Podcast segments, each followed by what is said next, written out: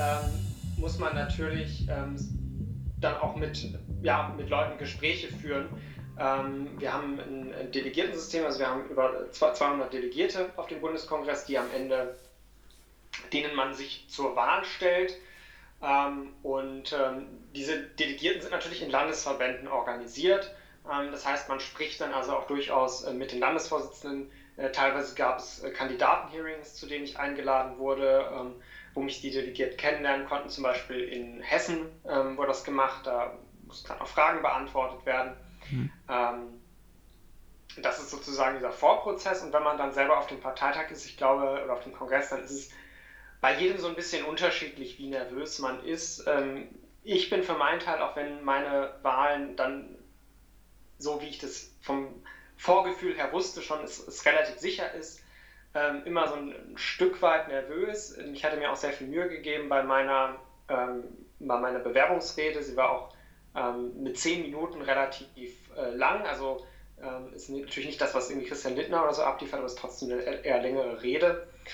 Ähm, und ähm, ja, das Gefühl, jedenfalls bei mir, verfliegt das dann aber sobald man tatsächlich oben auf der Bühne steht ähm, und seine Rede hält, da habe ich dann keine anderen Gedanken. Okay, okay, okay, verstehe. Und äh, das ist sozusagen, ich schätze mal auch das, was die meisten anderen auch für ein Gefühl haben, so, wenn die in so eine Wahl gehen. Also äh, wie ist das? Ist das, ist das wirklich ein harter Kampf, den man da führt? Gibt es da wirklich auch, auch, weil es gibt ja auch da manchmal vielleicht äh, Wahlen, wo äh, es dann mehrere Bewerber gibt auf einen Posten jetzt und also Kampfkandidaturen ähm, ist das dann, also ich, ich, kann mir nur vor, ich weiß nicht, ob es bei dir das gab, jetzt eine Kampfkandidatur, aber sowas ist ja auch sozusagen eine Generalprobe für das, was später ja vielleicht mal folgt, wenn man zum Beispiel mal professionell als Politiker ja. arbeiten möchte.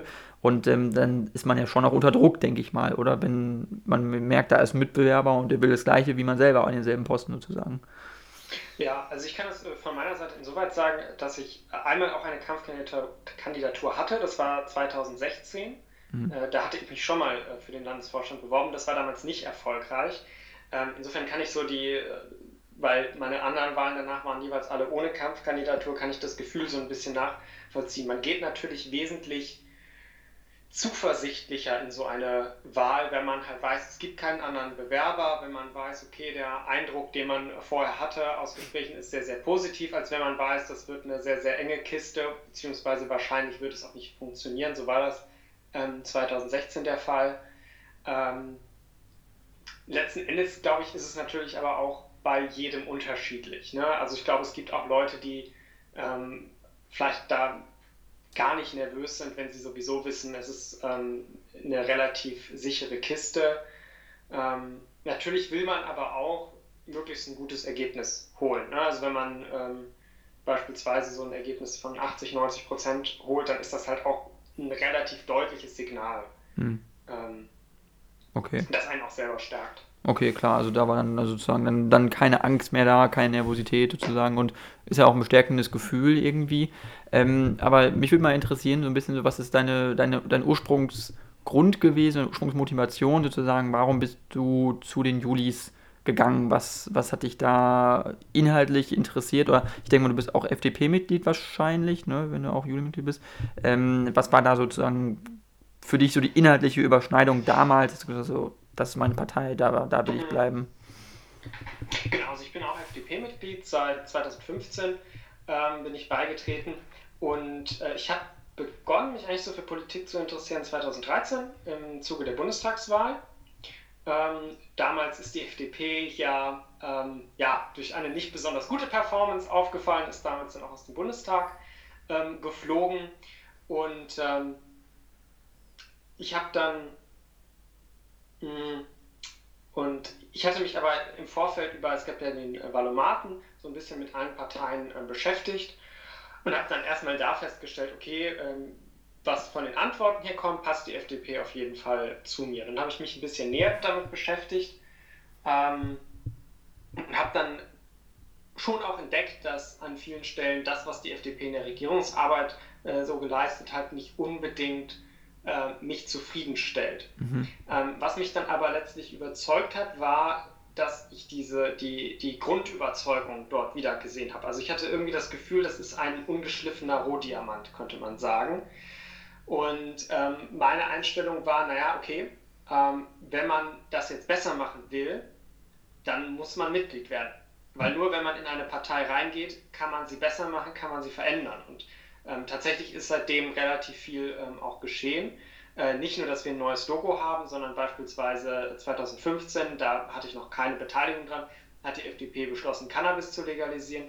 2020, ähm, da hatte ich dann sehr wohl eine Beteiligung, ähm, weil ich da schon im Bundesvorstand war, dazu auch auf dem Bundesparteitag gesprochen hat, hat die FDP entschieden, das Wahlalter auf 16 Jahre abzusenken.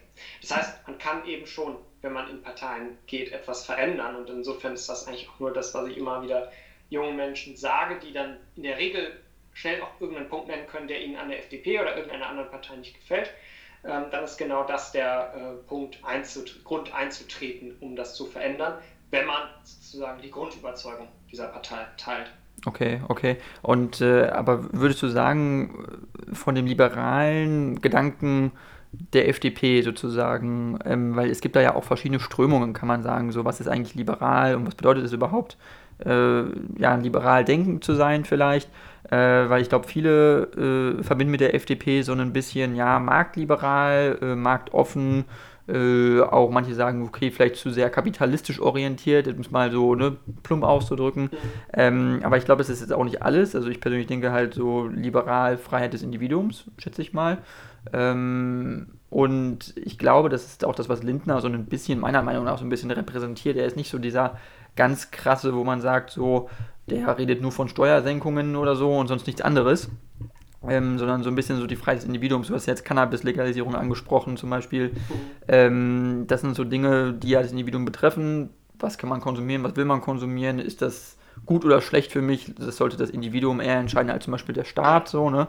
Ähm, das heißt aber, was mich nur interessiert, so, wie stark ist bei dir sozusagen, oder was ist so der ausschlaggebende Faktor? Also so mehr so, dass du sagst, okay, die individuelle Freiheit für mich als Person, ähm, oder liegt es auch, schon hast du auch irgendwo eine Einstellung zur, zur Marktwirtschaft, zur Sozialmarktwirtschaft, wo du sagst, das finde ich gut oder andere Dinge finde ich kritisch.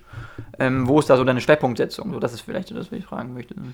Also für mich ist es auf jeden Fall die Kombination aus beidem, weil ich glaube, dass diese beiden Dinge, individuelle Freiheit und Marktwirtschaft, äh, letztlich auch nahtlos ineinander übergehen. Ja, wenn es um Berufsfreiheit geht, ähm, dann ist das natürlich ein marktwirtschaftliches Thema, ähm, aber es ist gleichzeitig ein Thema, das ähm, äh, eine Unternehmerin oder einen Unternehmer ähm, ganz persönlich auch betrifft, ähm, gerade Selbstständige ähm, betrifft.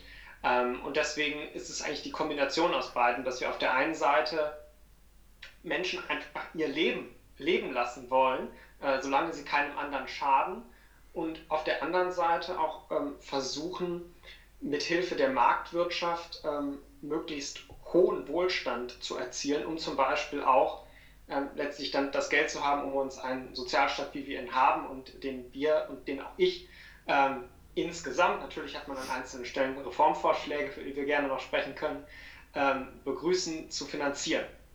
Ähm, und deshalb wollen wir zum Beispiel auch marktwirtschaftliche Mechanismen nutzen, um möglichst effizient ähm, gegen den Klimawandel vorzugehen und letztlich Klimaneutralität zu erreichen. Ein äh, dritter Punkt, der mir aber noch neben dieser Kombination aus individueller Freiheit und Marktwirtschaft ganz wichtig ist ähm, und den ich auch bei der FDP ähm, sehe und ansonsten eigentlich nur so ein bisschen bei den, bei den Grünen sieht man den zum Teil noch. Ähm, aber bei SPD und der CDU definitiv nicht, ist das Thema äh, Menschenrechte.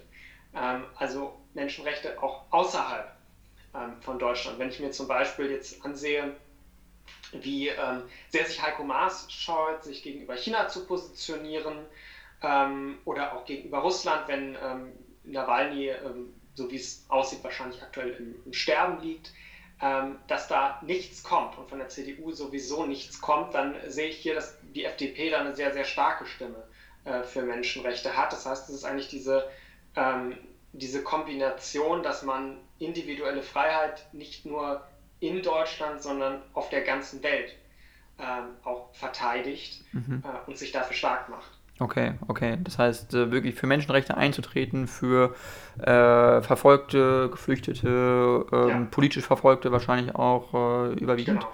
Ja, klar, das ist auf jeden Fall auch ein, auch ein wichtiges Thema. Und Ähm, es ist sehr spannend, auch dass du es ansprichst mit Nawalny, äh, gerade jetzt in diesem aktuellen Kontext, weil ich glaube, man weiß ja nicht genau, wie schlimm sein Zustand gerade so ist. Äh, auf jeden Fall ist er ja in einem russischen Gefangenenlager und ich denke, äh, wenn man da schon sagt, ist schon ziemlich schlimm, wenn man da ist. Also ich glaube, viel schlimmer kann es einem dann nicht gehen, wenn man schon da ist. Nur, ähm, das ist so ein bisschen auch so die Frage, die ich mir dann stelle, ist so ein bisschen, äh, wohin, also, oder wo, wohin entwickelt sich sozusagen so eine Position einer Partei, weil die FDP ist ja jetzt nicht in der Regierung, in der Bundesregierung und deswegen, mhm. oder zum Beispiel auch bei, bei China jetzt Hongkong mit äh, den, den Demonstranten, mit Joshua Wong, der dann unterstützt wurde durch die. FDP sehr stark. Ich glaube, Lindner hat ihn auch gesprochen, glaube ich, in seinem Büro saß er auch, glaube ich, und so. Äh, das kann jetzt, äh, Angela Merkel halt vielleicht nicht so machen oder weiß ich nicht, äh, weil das dann vielleicht doch international noch schwerwiegendere ähm, ja, Auswirkungen hat. Also was ich nur sagen will, ist, ich glaube, es ist halt auch in der Opposition leichter manchmal oder einfacher, äh, dann Partei zu ergreifen für natürlich politische Verfolgte, mhm. ähm, als, als Regierungsmitglied, obwohl man das auch sollte, grundsätzlich. Ja. Nur man ist halt total viel krasser in der Zwickmühle, würde ich sagen, die halt viel, viel ja, äh, das einfach gefährlicher ist sozusagen, ne? wenn man sich da zu sehr in die eine oder in die andere Richtung aus dem Fenster lehnt, glaube ich. Genau, also da hast du vollkommen recht. Man muss dann eben, also man kann in der Opposition halt sehr, sehr viel tun. Wir können auf der einen Seite, äh, können wir ähm, uns für bessere Investitionsbedingungen für deutsche Unternehmen in China einsetzen und gleichzeitig können wir Menschenrechte in China, äh, die Menschenrechtslage in China scharf kritisieren.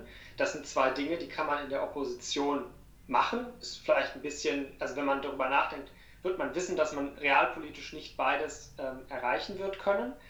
Äh, wenn man aber natürlich in der Regierung ist, muss man sich wahrscheinlich entscheiden, weil die besseren Investitionsbedingungen in China kriegt man wahrscheinlich nicht, äh, wenn man sich dort lautstark für Menschenrechte einsetzt. Und da ähm, ist dann auch meine klare Erwartungshaltung an die FDP, äh, dass man sich natürlich auch in einer Regierung äh, dann klar so verhält, wie man es vorher äh, kommuniziert hat, wie wir es im Wahlprogramm auch ähm, ja, noch nicht beschlossen haben, weil wir werden es noch beschließen im Mai, aber ähm, wenn ich mir jetzt den derzeitigen Entwurf ansehe, ähm, und dass wir dann einfach ganz klar sagen, ja, natürlich sind die wirtschaftlichen Beziehungen deutscher Unternehmen wichtig, weil das letztlich auch ein Wohlstandsfaktor in Deutschland ist, aber Menschenrechte sind wichtiger. Hm. Ähm, das glaube ich, das ist meine Erwartungshaltung, das muss die FDP so klar artikulieren.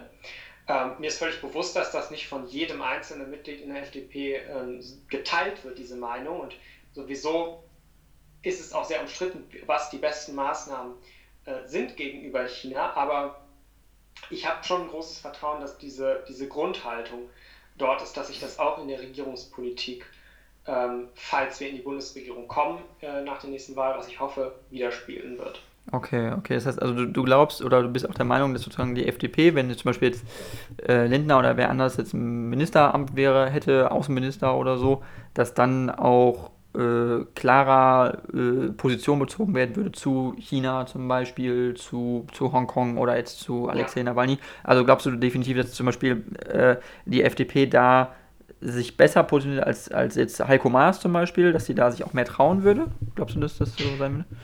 Ja, auf jeden Fall. Also bei Heiko Maas muss man ja äh, zwei Punkte sozusagen berücksichtigen. Das eine ist, er hatte ja damals, als er ähm, seine Amtszeit begonnen hat, hatte er sich ja noch äh, sehr offen gegenüber Russland positioniert und wurde dann quasi von seiner eigenen Partei so ein bisschen, ähm, ähm, ja, ähm, hat dann eine Retourkutsche dafür bekommen, weil es dort eben auch Kräfte gibt, die, ähm, man sieht das ja jetzt zum Beispiel daran, dass sie in in Mecklenburg-Vorpommern diese Stiftung gegründet haben, um irgendwie Nord Stream 2 trotz der Sanktionen noch zu verwirklichen.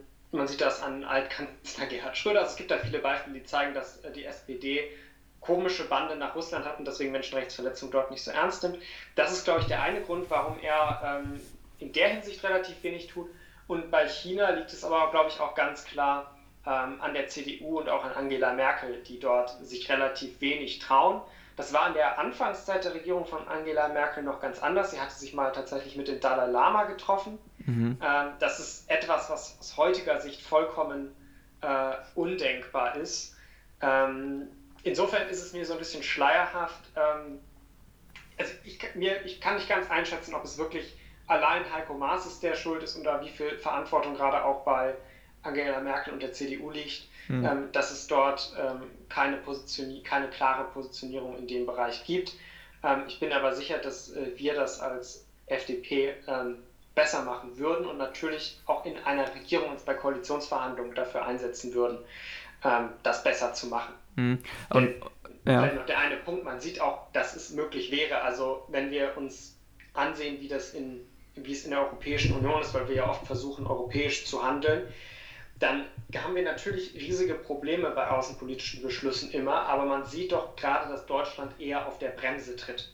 Ähm, also wir sind schon diejenigen, die am weitesten zurückstecken. Deswegen ist das auch keine unrealistische Positionierung. Okay.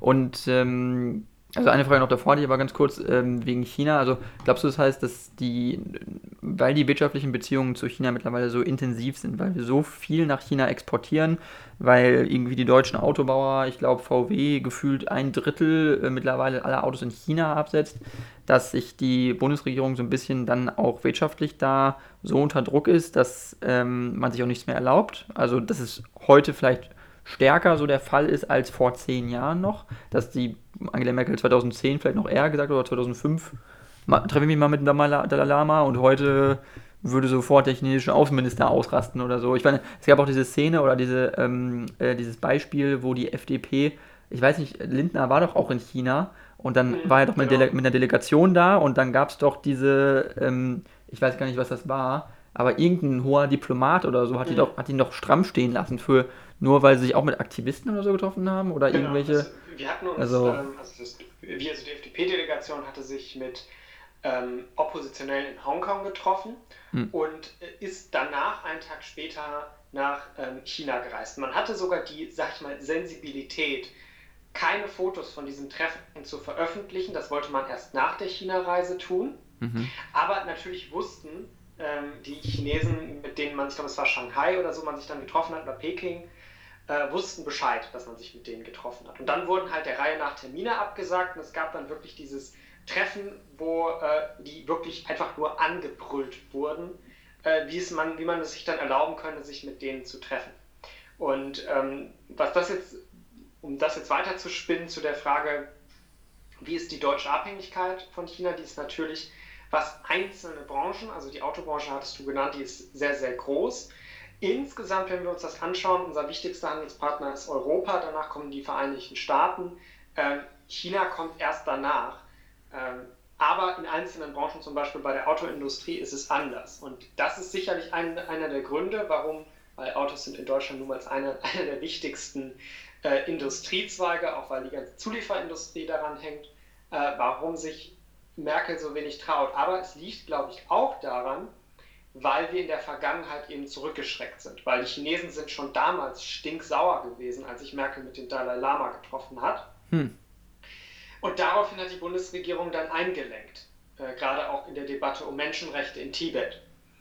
Und wenn man das natürlich macht, wenn man das Signal gibt, hey, wir wenn, wenn ihr euch nur groß genug aufregt, möglicherweise damit droht, irgendwelche, irgendwelche Investitionen zu blockieren, dann bekommt ihr euren Willen. Wenn man dieses Signal einmal sendet, dann wird es auch jedes Mal genauso laufen. Und dann hat man sozusagen, hat die Kommunistische Partei in China sozusagen ihr Ziel erreicht, einfach gewisse Themen in der politischen Öffentlichkeit mit einem Sprechverbot ähm, zu belegen, weil sie dieses Drohszenario aufrechterhält.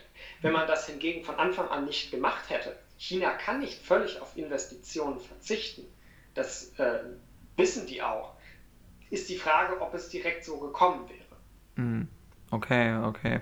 Und äh, aber was jetzt, was, was, was China angeht, ich meine, die du hast jetzt gesagt, China ist an Nummer drei sozusagen hinter den USA und Europa noch. Das heißt, aber äh, zu vernachlässigen sind sie jetzt nur nicht als Partner. Das kannst ja jetzt, also die wirtschaftlichen Verflechtungen sind ja schon, schon stark und die, die sind ja auch sehr dynamisch und die wachsen ja auch. Ne? Ähm, äh, also die Frage ist so, so, vielleicht auch so ein bisschen, äh, also wie äh, wird sich, wo wird sich das Verhältnis auch hin entwickeln, vielleicht so ein bisschen, weil wenn die wirtschaftlichen Verflechtungen ja stärker werden, was ja wo, ne, was ja anscheinend nach so, so kommen wird, ähm, wie werden sich dann die politischen Beziehungen intensivieren? Wird es dann wirklich noch ähm, mehr Probleme geben, wenn jetzt Sachen wie Hongkong weiter passieren, wenn äh, die chinesische Regierung sich weiter in Richtung Autokratie bewegt, wenn Xi Jinping in fünf bis zehn Jahren einfach sagt auf einmal so, nee, ich bleibe jetzt nochmal zehn Jahre äh, ähm, Präsident. Also das ist, das sind doch alles so Sachen oder Faktoren, die man ein bisschen mit einbeziehen muss. Und dann ist vielleicht so ein bisschen die Frage, wie wird die FDP oder gibt es da so auch so Programme oder so, so, so Leitlinien, wie man sagt, so, so und so soll unser Verhältnis zu China in den nächsten 10, 15 Jahren aussehen vielleicht. Oder das, das erhoffen und erwarten wir uns von einer, von einer zukünftigen Entwicklung.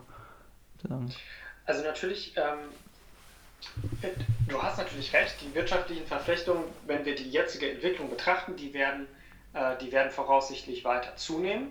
Das ist grundsätzlich auch kein, erstmal kein Problem, weil das natürlich keine einseitige Abhängigkeit, sondern in der Regel eine gegenseitige Abhängigkeit ist, die dadurch erzeugt wird.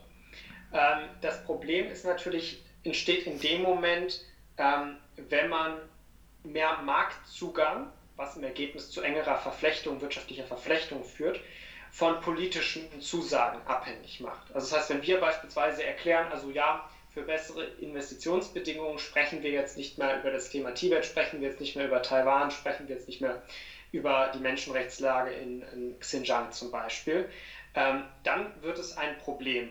Und insofern ist, glaube ich, das der Weg, wie man den Dialog mit China führen muss, halt ganz klar sagen, okay, also in dieser Menschenrechtsfrage, ähm, da ähm, werdet ihr uns nicht den Mund verbieten können.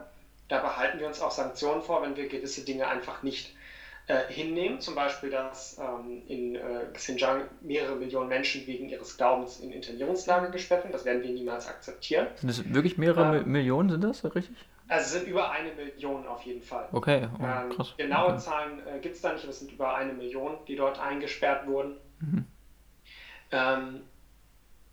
Und dann muss man gleichzeitig natürlich nach Alternativen schauen, weil was wir tatsächlich erlebt haben, ist, dass es eine sehr starke Konzentration, was ähm, Auslandsinvestitionen gab ähm, und wirtschaftliche Beziehungen auf China. Es gibt aber noch unfassbar viele andere Staaten, die auch aufstrebend sind, die auch gute Investitionsbedingungen bieten und auf die man sich stärker fokussieren sollte. Indien ist ein Beispiel, weil die sich jetzt natürlich auch, weil die sehr stark im Streit stehen mit China, ähm, als neues China versuchen zu etablieren, was äh, Investitionsbedingungen angeht. Aber es gibt auch noch andere Staaten, beispielsweise ähm, Vietnam, Indonesien. Natürlich, ne, Vietnam ist auch ein Land, wo jetzt die Menschenrechtslage nicht unbedingt rosig ist. Ähm, deswegen ist eigentlich die, das, was wir machen müssten, sind die Handelsbeziehungen zu diversifizieren. Dass wir nicht von einem Land die Abhängigkeit haben, die wir jetzt von China haben. Weil man dadurch auch dann letztlich politisch handlungsfähig bleibt und zum Beispiel dann auch Sanktionen ähm, erlassen kann. Ähm, deswegen ist, glaube ich, sind das so diese beiden Wege, die man parallel fahren muss. Auf der einen Seite eine klare Sprache gegenüber China zu sprechen, also nicht mehr sich irgendwie aus Angst vor irgendwelchen Gegenmaßnahmen mit Kritik zurückschrecken und auf der anderen Seite ähm, einen Plan B sozusagen zu haben und die Handelsbeziehungen zu diversifizieren. Okay, das heißt, also du sagst also wirklich so, man sollte nicht zu sehr auf China mehr setzen, sondern man soll mehr Staaten drumherum stärken, sozusagen die Tiger-Staaten, so Thailand, Vietnam ja. und so weiter. Ähm, glaubst du, das geht auf? Glaubst du, das ist eine, also glaubst du, dass sich das, das, das steuern lässt sozusagen? Weil, weil China ist ja, ist ja ein Riesenland, das sind ja 1,3 Milliarden Menschen und die Wirtschaft ist ja sehr, sehr dynamisch. Ähm, also glaubst du, dass sich Deutschland, was vergleichsweise so klein ist und auch die EU, wenn du die EU zusammen ist, gut, da haben wir 400 Millionen Einwohner, 450 Millionen Einwohner, aber es ist trotzdem nochmal deutlich, deutlich kleiner als China äh, dass man sich diesem Sog entziehen kann oder dass man das steuern kann, so ein bisschen? Ähm, also die EU auf jeden Fall, weil die EU ist natürlich, ähm, hat deutlich weniger Einwohner als China, aber hat nach wie vor eine deutlich höhere Wirtschaftskraft hm. ähm, als China und in der Handelspolitik kann sie auch mit einer Stimme besprechen. Okay. Weil nämlich, ähm, also ich meine, es gab damals bei CETA ja die große Debatte, aber letzten Endes kann die EU Handelsabkommen ohne Zustimmung der nationalen Parlamente abschließen, wenn da gewisse Punkte, die bei CETA zum Beispiel drin waren, ausgeklammert werden.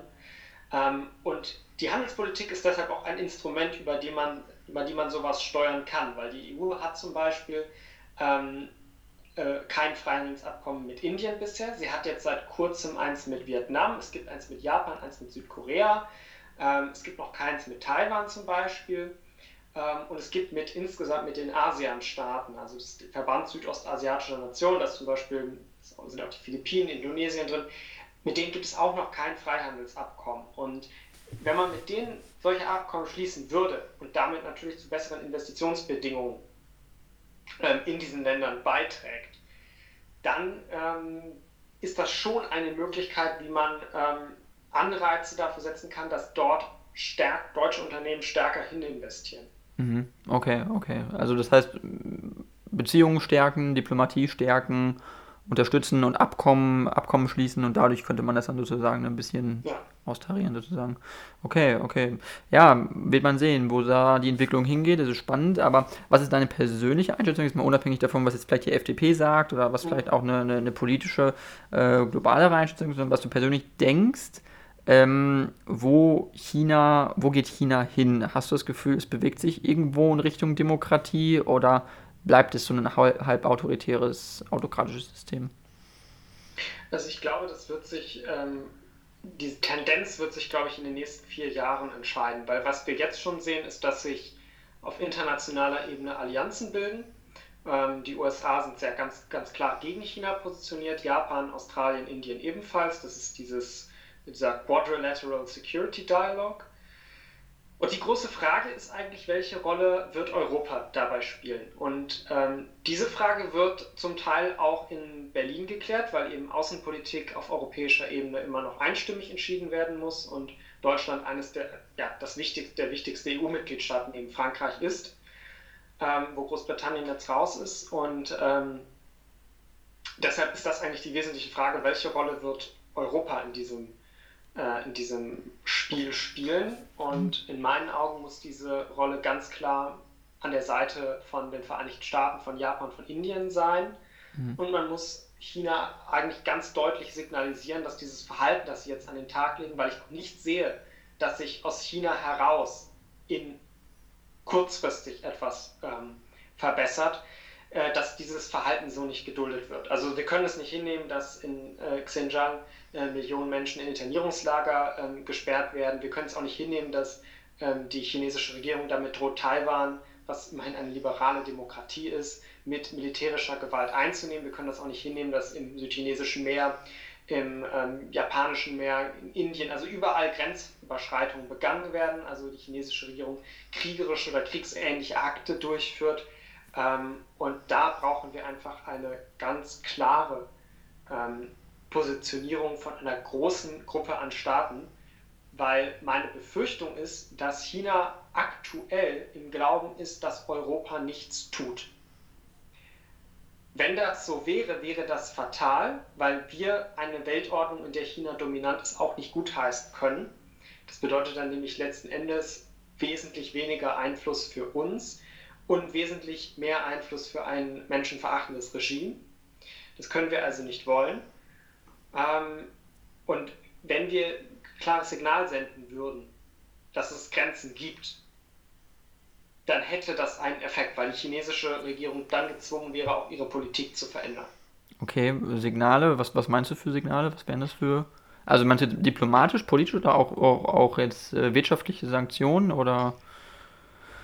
Also im Grunde die gesamte Bandbreite. Ne? Das heißt hm. also, die, also natürlich äh, diplomatisch, ähm, ne? also überhaupt erstmal eine gemeinsame Erklärung von ähm, einer ganzen Reihe an großen Staaten zu sagen, wir, wir akzeptieren das nicht. Äh, also klare Worte ist ja schon eigentlich der Punkt, wo die deutsche Außenpolitik dann leider oft schon raus ist, äh, wenn es darum geht, Dinge klar auszusprechen. Ähm, dann auch Sanktionen. Ähm, das müssen nicht unbedingt immer wirtschaftliche Sanktionen sein, was auch sehr viel hilft, was die USA sehr stark machen. Und die Grundlage dafür auf europäischer Ebene ist jetzt auch geschaffen, dass man äh, die konkreten Personen, die für Menschenrechtsverletzungen verantwortlich sind, dass man die sanktioniert. Dass man die mit Einreisesperren belegt, dass man ähm, deren äh, Konten in, in, Europa, die sie in Übersee haben, einfriert mhm. ähm, und dass man geschäftliche Aktivitäten mit denen untersagt. Und das ist ähm, durchaus wirksam, weil es halt die konkret Verantwortlichen bestraft, ähm, aber keine wirtschaftlichen Kollateralschäden dabei entstehen. Ähm, und es kann auch ähm, in Teilen jedenfalls eine gewisse militärische Abschreckung bedeuten. Wenn äh, zum Beispiel die USA oder auch Frankreich und Großbritannien mittlerweile regelmäßig mit Kriegsschiffen durch die Taiwanstraße äh, fahren, um klar zu signalisieren, dass sie es nicht dulden werden, wenn China diese Insel äh, angreift, dann ist das etwas, was ähm, am besten unter europäischem ähm, Mantel stattfinden sollte, ähm, weil das eben auch nochmal ein klares Signal an China sendet, dass die USA hier nicht alleine an der Seite von Taiwan stehen und das dann wiederum eigentlich die Gefahr eines Krieges, dessen, was, wir eigentlich verhindern wollen, ähm, reduziert, weil die Kriegsdrohung, die China gegenüber Taiwan ausstößt, die muss man ernst nehmen. Ähm, die chinesische Armee übt dafür, äh, Taiwan anzugreifen. Sie haben es ganz offen, also Xi Jinping hat ganz offen gesagt, es muss bald geschehen. Ähm, und wenn es keine friedliche Wiedervereinigung gibt, äh, dann wird sie mit Gewalt erzwungen. Okay. Das hat er auch so gesagt. Das hat, hat er gesagt? Oder? Äh, genau, also er hat gesagt, ähm, notfalls wird die Wiedervereinigung auch nicht friedlich stattfinden. Okay. Wobei man an der Stelle auch nochmal sagen muss, das Wort Wiedervereinigung, was ich jetzt äh, verwendet habe, ist natürlich nicht ganz richtig, weil ähm, die Kommunistische Partei hat nie über Taiwan geherrscht. Okay, okay, in dem Sinne. Ja, das wird man, wird man sehen. Ne? Es, ist, es ist schon schwierig. Es sieht nicht gut aus aktuell. Ähm, aber das heißt, du sagst also, die EU sollte sich auch, wenn nötig, militärisch sozusagen mit den USA zusammen verbünden, in dem Sinne, dass äh, Taiwan, dass da zum Beispiel, wenn es jetzt irgendwelche Manöver gibt oder so mit, mit Schiffen und mit Flugzeugen und so weiter, dass sich die EU daran beteiligt, sagst du. Das wäre sozusagen eine, eine, eine zusätzliche abschreckende Maßnahme. Ähm, glaubst du, dass es dafür überhaupt auch eine Mehrheit gäbe in der EU, da wirklich militärische Einsätze zu machen? Und ähm, es stellt sich ja auch vielleicht so ein bisschen die Frage, äh, Europäische Verteidigungsunion gibt es ja jetzt zum Beispiel nicht richtig. Es gibt ähm, zwar lose Verteidigungsbündnisse, aber jetzt nichts Konkretes wirklich. Ähm, inwiefern ist dann die EU da wirklich so ein super, auch, auch, auch ein handlungsfähiger Akteur? Dass sie da wirklich konkrete Maßnahmen machen kann? Oder, oder du das vielleicht eher bei den Mitgliedstaaten? Weil ähm, da hat die EU, glaube ich, noch so ihre Schwierigkeiten, was so militärisches zusammen, konkretes Zusammenwirken angeht. Genau, also da kommen wir jetzt auch ein Stück weit wieder zum Wahlprogramm der FDP, ähm, wobei es aber auch schon im Europawahlprogramm drin stand. Ähm, wir brauchen dringend eine gemeinsame europäische Außenpolitik und das erreicht man letztlich nur, indem man, weil die EU kann außenpolitische Entscheidungen treffen, aber sie muss sie einstimmig finden. Es muss jeder Mitgliedstaat zustimmen. Und wir wollen weg von dieser Einstimm Einstimmigkeit. Wir wollen, dass eine qualifizierte Mehrheit ausreicht, weil die würde man äh, kriegen. Umgekehrt wird es man es bei fast jeder Entscheidung irgendwie haben, dass es einen einzelnen Mitgliedstaat oder zwei gibt, ähm, die dagegen sind, weswegen eine Entscheidung nicht zustande kommt. Deswegen müssen wir dringend weg von der Einstimmigkeit bei der Außenpolitik. Ähm, eher ein Zukunftsthema ist eine europäische Armee. Das mhm. ist ebenfalls eine Forderung, aber was man jetzt schon machen kann, ist, dass man äh, militärisch stärker zusammenarbeitet. Das hat ja auch schon begonnen. Es gibt ja jetzt bereits PESCO, ähm, also eine verstärkte Zusammenarbeit im militärischen Bereich, zum Beispiel bei der Rüstungsbeschaffung, gerade auch zwischen Deutschland und Frankreich. Auch bei der Ausbildung kann man stärker kooperieren. Also da gibt es schon einige Initiativen, das muss man im Grunde fortführen. Das kann dann irgendwann in einer europäischen Armee ähm, münden. Und was jetzt konkret die Situation äh, mit China, vor der wir uns jetzt befinden, angeht, ist eigentlich nur die gemeinsame Außenpolitik ähm, auf europäischer Ebene das Entscheidende. Ja. Weil beim Militärischen ähm, geht es, also es geht da um symbolische Maßnahmen erstmal. Ja? Es geht darum, dass das, was man politisch erklärt, nämlich dass man eine Invasion Taiwans nicht hinnimmt, dass das durch konkrete Aktionen auch zur Schau gestellt wird oder braucht man keine großen militärischen Verbände, sondern da reicht es, wenn man einzelne Fregatten oder ähm, Kriegsschiffe durch die Taiwanstraße schickt, einfach um ein politisches Signal zu senden. Hm. Ähm, das machen, also die USA machen das ja ähnlich. Sie, die USA erklären auch nicht, dass sie Taiwan in jedem Fall verteidigen werden, sondern sie halten es sich nur offen, senden aber gleichzeitig mit diesen Manövern das Signal, sie könnten und sie wären auch willens dazu äh, wenn sie sich dazu entscheiden. Okay. Ähm, hm. Es ist so ein bisschen, also man nennt dieses Konzept Strategic Ambiguity.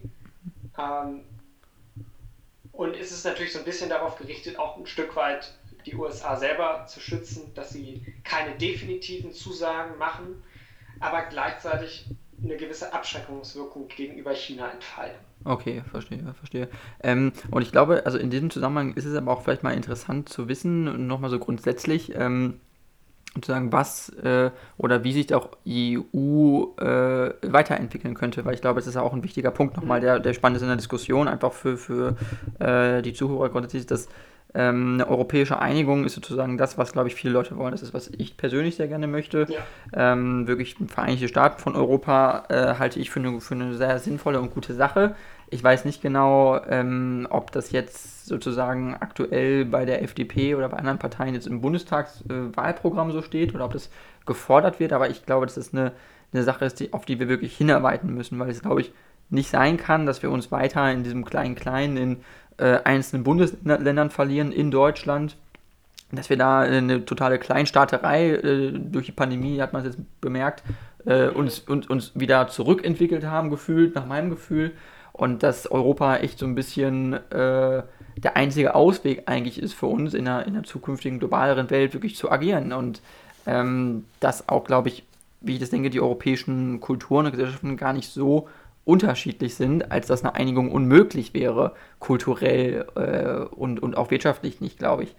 Ähm, was glaubst du oder was, was, denkst du so, was ist so zukünftig möglich, machbar auf europäischer Ebene? Wie schwer wird das sein und ähm, wann glaubst du, wird es passieren oder wird es überhaupt passieren? Werden wir überhaupt jemals Vereinigte Staaten von Europa haben? Also ich kann äh, deine Forderung nach den Vereinigten Staaten von Europa, das kann ich 100 zu 100 Prozent unterschreiben. Äh, also ich, ich, brenne auch äh, total für dieses Thema. Äh, also Europa ist auch eines meiner Herzensthemen. Und ähm, ich kann dir auch sagen, es steht auch im Bundestagswahlprogramm der FDP, es stand auch schon im Europawahlprogramm, dass wir einen europäischen Bundesstaat wollen. Ah, okay. ähm, das ist auch gerade bei den jungen Liberalen eines der, der Herzensthemen. Ähm, wenn wir mal, und Ne, und, und, warum das wichtig ist im Grunde, da muss ich eigentlich gar nicht zu sagen, das hast du im Grunde schon erklärt, warum äh, wir das unbedingt brauchen, weil wir halt in der Welt, wie sie sich entwickelt, wird Deutschland keine große Rolle spielen. Europa hingegen schon und ähm, Europa kann auch, auch nur Europa kann die großen Fragen dieser Zeit. Ähm, dazu gehören Themen wie Klimawandel, Digitalisierung, ähm, aber auch eben, wir haben gerade schon über China gesprochen, ähm, wie man sozusagen damit umgeht, dass sich die Kräfte auf der Welt, das Kräftegleichgewicht auf der Welt verändert. Äh, darauf kann es nur europäische Lösungen geben. Und äh, ob ich glaube, dass es sowas jemals geben wird, ich bin Optimist, deswegen auf jeden Fall. Mhm. Ähm, und ich würde auch mal, um es vielleicht mit ein bisschen ja, Fakten zu untermalen, ähm, glaube ich, kann man sich ja mal überlegen, wo hat dieses Projekt Europa eigentlich gestartet, kurz nach dem Zweiten Weltkrieg. Ähm, ein Haufen von sechs Nationen, die bis vor kurzem noch bitterste Feinde waren, schließen sich zu einer, ja, einer, einer ja, der Kohl- und Stahleunion, also ein Wirtschaftsbündnis, das auf sehr wenige Sektoren begrenzt ist, äh, zusammen. Und wenn wir sehen, wo wir heute sind äh, mit der Europäischen Union, wir haben ein Parlament, wir haben eine Kommission, die quasi wie eine Regierung ist, wir haben Verordnungen, die quasi sowas wie Gesetze sind. Wir haben ganz, ganz viele Politikbereiche, in denen die Europäische Union ähm, tätig wird. Ähm, wir haben einen Binnenmarkt. Äh, Menschen können frei reisen zwischen den, also vor Corona, nach Corona hoffentlich wieder frei reisen zwischen den äh, einzelnen Mitgliedstaaten, dort leben, dort arbeiten. Dann sind wir viel näher an einem europäischen Bundesstaat hm. als äh, wir an dem Punkt sind, wo wir eigentlich mal mit dem Projekt Europäische Einigung begonnen haben. Mhm. Und eigentlich sind es gar nicht mehr, wenn man, wenn man sich das mal rein rechtlich betrachtet. Ähm, die gesellschaftliche Perspektive ist nochmal eine andere, aber rein rechtlich sind wir gar nicht so weit davon entfernt. Es gibt keinen festgeschriebenen Kompetenzkatalog, den ähm, ein Bundesstaat haben muss, damit man ihn als Bundesstaat deklariert. Die EU hat bereits sehr viele Kompetenzen in vielen Bereichen oder in manchen Bereichen würde ich mir wünschen, dass sie mehr hat. Ähm, wovon man eigentlich weg muss, ist die Einstimmigkeit, die wir in vielen, vielen Fragen noch haben. Oftmals ist es so, dass, ähm, die, dass äh, im Ministerrat Fragen einstimmig entschieden werden, insbesondere Vertragsänderungen müssen noch einstimmig entschieden werden. Und das führt effektiv dazu, dass es die sehr, sehr selten gibt. Hm. Ähm, und dass die dann auch oft nicht so ambitioniert ausfallen, wie es vielleicht äh, notwendig wäre. Deswegen wäre das eine relativ ähm, wichtige Reform und dann muss man natürlich auch darüber sprechen, wie man die Demokratie auf europäischer Ebene stärkt. Also was wir immer vorschlagen, sind transnationale Listen, nach denen man das Europäische Parlament wählt, dass sich also auf dem Wahlzettel dann nicht mehr die FDP oder die CDU oder die SPD ankreuzen, sondern die entsprechenden europäischen Parteien. Mhm. Äh, Im Falle der FDP ist es zum Beispiel die ALDE, die Allianz der Liberalen und Demokraten für Europa. Ähm, und ähm, dass man das Spitzenkandidatenprinzip ähm, reformiert, beziehungsweise ähm, dass äh, nicht wieder so etwas vorkommt, äh, wie, wie wir es jetzt bei der vergangenen Europawahl erlebt haben, dass äh, plötzlich eine Frau Kommissionspräsidentin ist, die vorher niemand auf dem Schirm hatte. Ähm, das ist nicht deshalb problematisch, weil sowas könnte ja theoretisch in einer parlamentarischen Demokratie geschehen. Ähm, es ist vielleicht ein unschöner Ablauf, aber es ist halt vor allem deshalb problematisch, weil letzten Endes es darauf basiert, dass es auch hier wieder eine einstimmige Entscheidung der Staats- und Regierungschefs braucht. Und mhm. ähm, was wir eigentlich wollen, ist, dass einfach das Europäische Parlament ähm, den Kommissionspräsidenten oder die Kommissionspräsidenten äh, wählt. Mhm. Okay.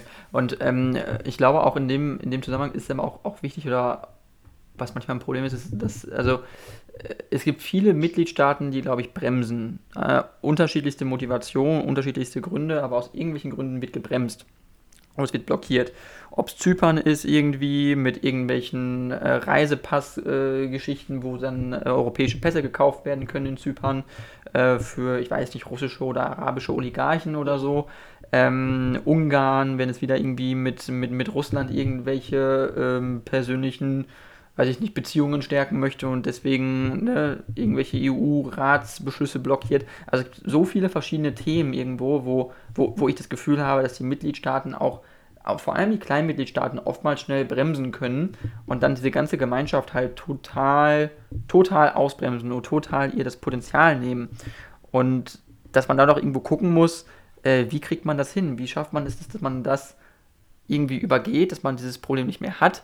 Gleichzeitig aber, dass diese Staaten dann nicht so eine Angst haben, äh, dass sie sagen, oh, wir werden jetzt total äh, von den großen Staaten irgendwie overruled und es gibt gar keine Möglichkeit mehr für uns zu agieren, äh, dass sie trotzdem bei dem Projekt bleiben, äh, bei der, in der EU bleiben und zur Stange halten, gleichzeitig aber man ihnen diese, diesen krassen Hebel nimmt, weil wenn solche kleinen Staaten wie Zypern so einen Hebel haben über eine Gemeinschaft von 450 Millionen Einwohnern, das ist ja so, als würde die Stadt Tübingen jetzt sagen, wenn wir jetzt zu irgendeinem Bundesgesetz nicht zustimmen, dann kann im Bundestag kein Gesetz durchgebracht werden, so ja. ungefähr, ne? Also ja.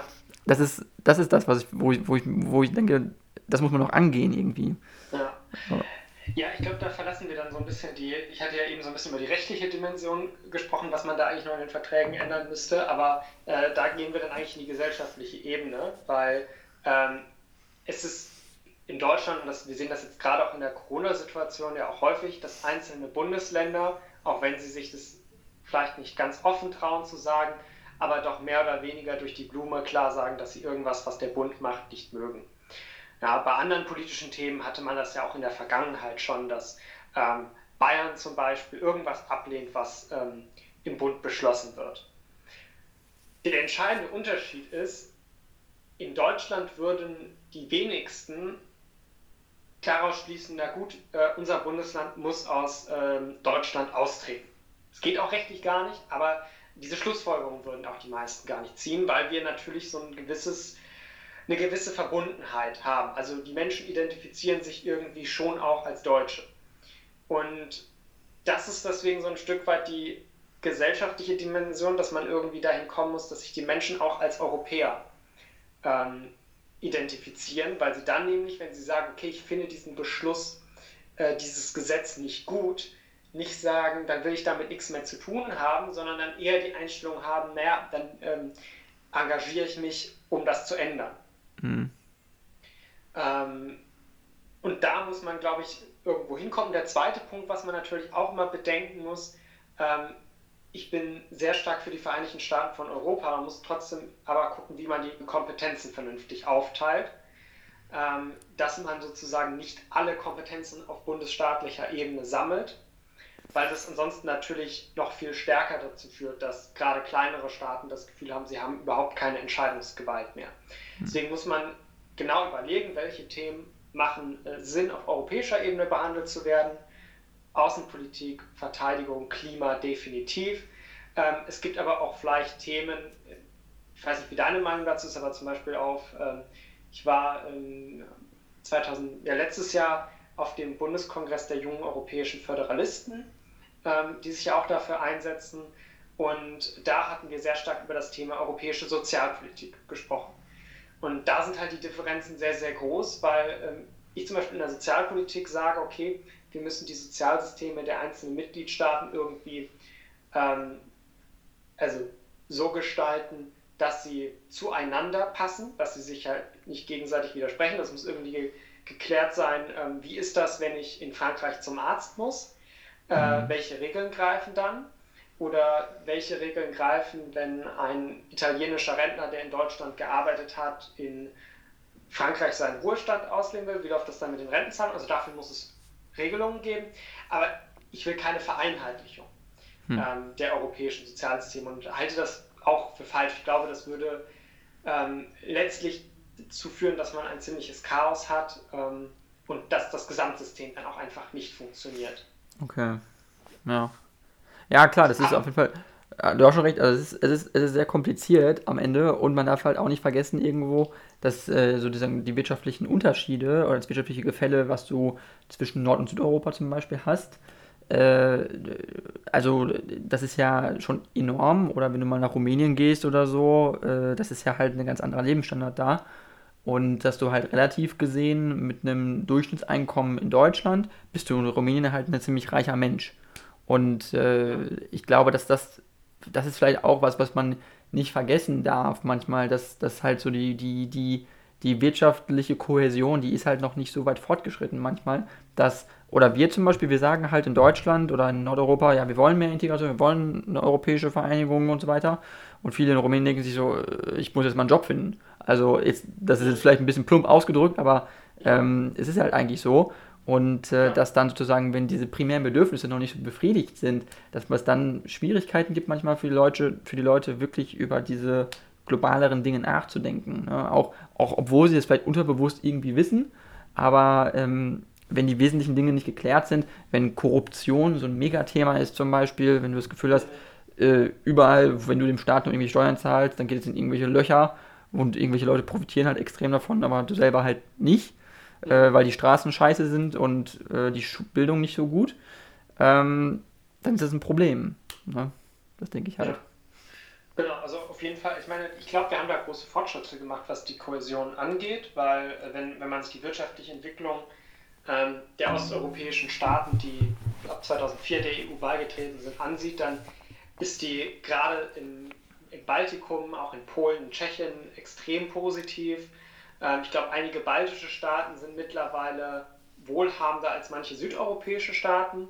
Ähm, mhm. aber klar, Rumänien, Bulgarien sind natürlich nochmal ein eigener Fall und sind zum Teil etwas abgeschlagen. Das heißt, ähm, wahrscheinlich wird es eben die europäischen Vereinigten Staaten von Europa auch nicht äh, morgen geben, sondern wahrscheinlich wird es ein Prozess sein, der wird ähm, noch eher ein Jahrzehnt, und das ist vielleicht noch sehr, sehr positiv geschätzt, ja. dauern und dann wird auch die wirtschaftliche Entwicklung anders sein.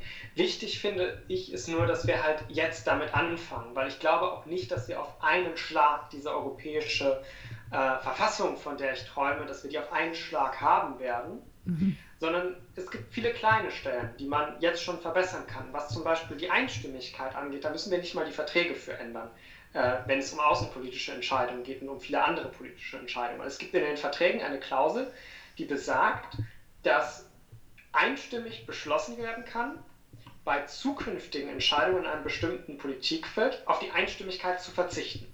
Hm. So. Und das könnte man natürlich in der Außenpolitik, aber auch in der Finanzpolitik zum Beispiel nutzen, ähm, um die EU weiterzuentwickeln. Auch die transnationalen Wahllisten ließen sich im Prinzip umsetzen, ohne die Verträge zu ändern. Das heißt, es gibt durchaus Sachen, die man machen kann, ähm, ohne die Verträge zu ändern. Okay, okay. Und ähm, was ist deine Meinung noch zu, ich sag mal, europäischen Parteien? Weil europäische Listen hast du angesprochen, ALDE mhm. und so weiter und SD vielleicht noch.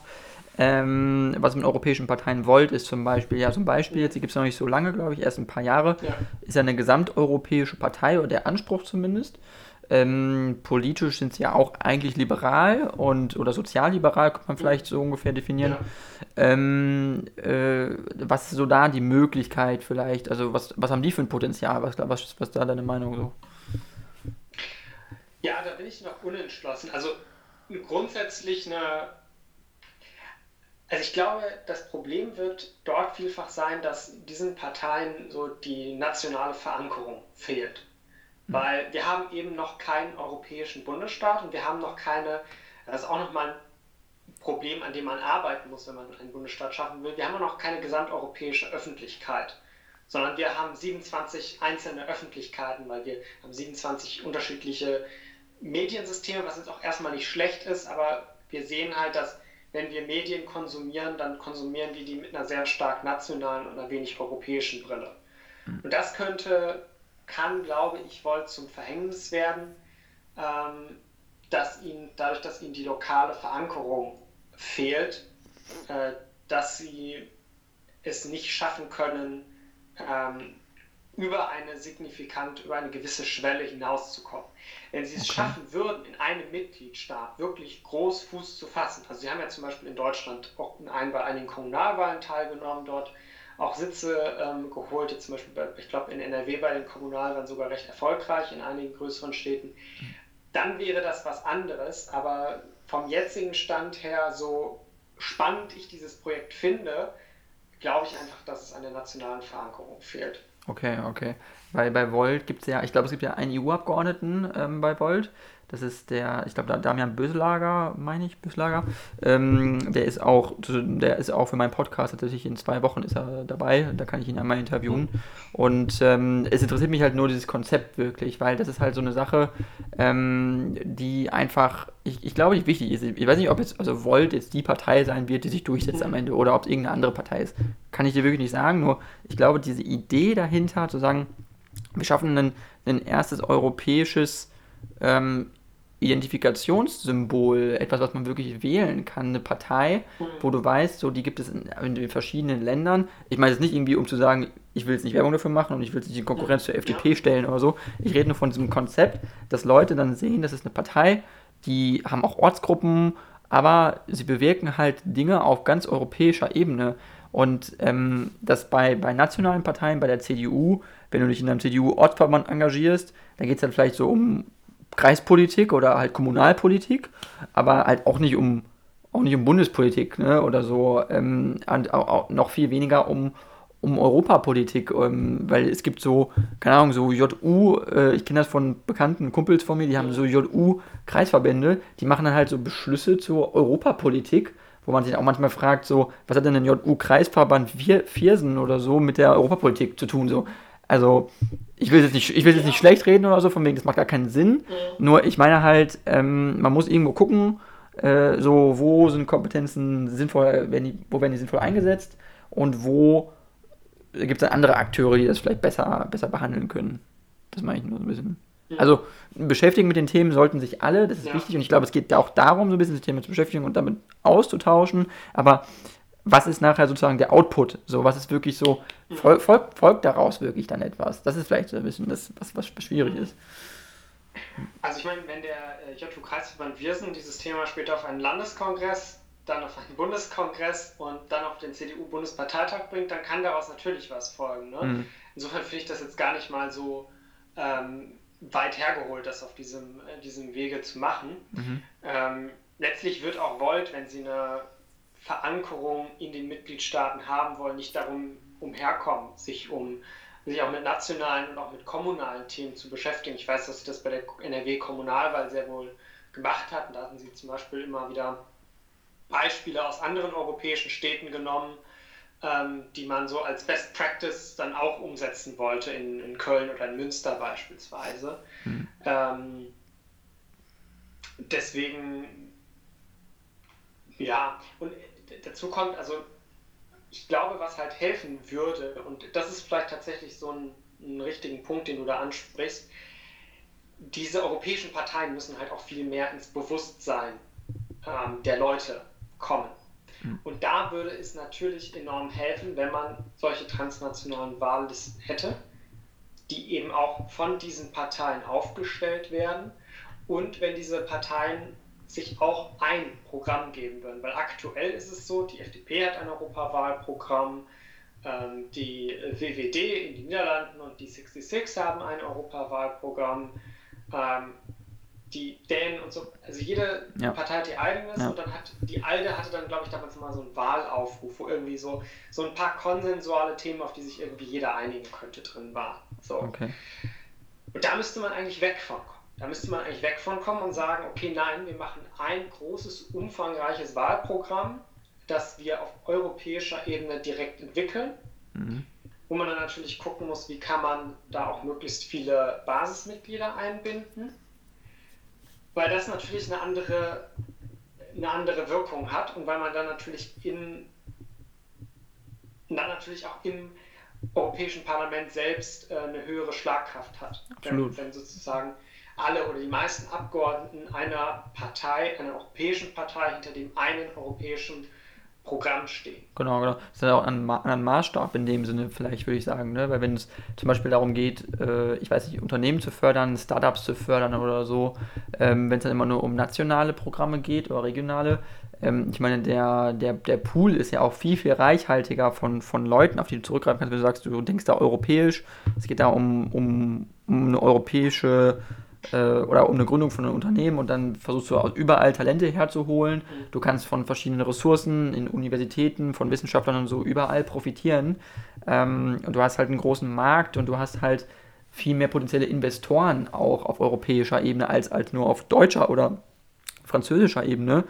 Und das ist auch super wichtig, glaube ich, für, für junge Gründer, aber es ist auch eine strategische Entscheidung dann irgendwann für die EU zu sagen, wenn wir uns immer so klein machen und sagen, wir haben hier nicht diese tollen großen Tech-Unternehmen wie in den USA, dann liegt es eben auch daran, dass wir halt so eine zerteilte Märkte haben und dass wir ja. viel kleinere Binnenmärkte in einem großen EU-Binnenmarkt haben mit verschiedenen Sprachen und verschiedenen Regeln und Regularien und so weiter. Und das macht es halt schwer, große Unternehmen oder zu skalieren und, und, und, und, und auch mehr von einem großen Pool an Talenten zu profitieren, weil in den USA hast du ja über 300 Millionen Amerikaner, super gut ausgebildete Uni-Absolventen. Wenn dann jetzt Tesla oder Apple in Silicon Valley sagt, wir wollen die besten Leute holen, dann können sie ja auf die ganze USA theoretisch so zunächst erstmal primär zurückgreifen.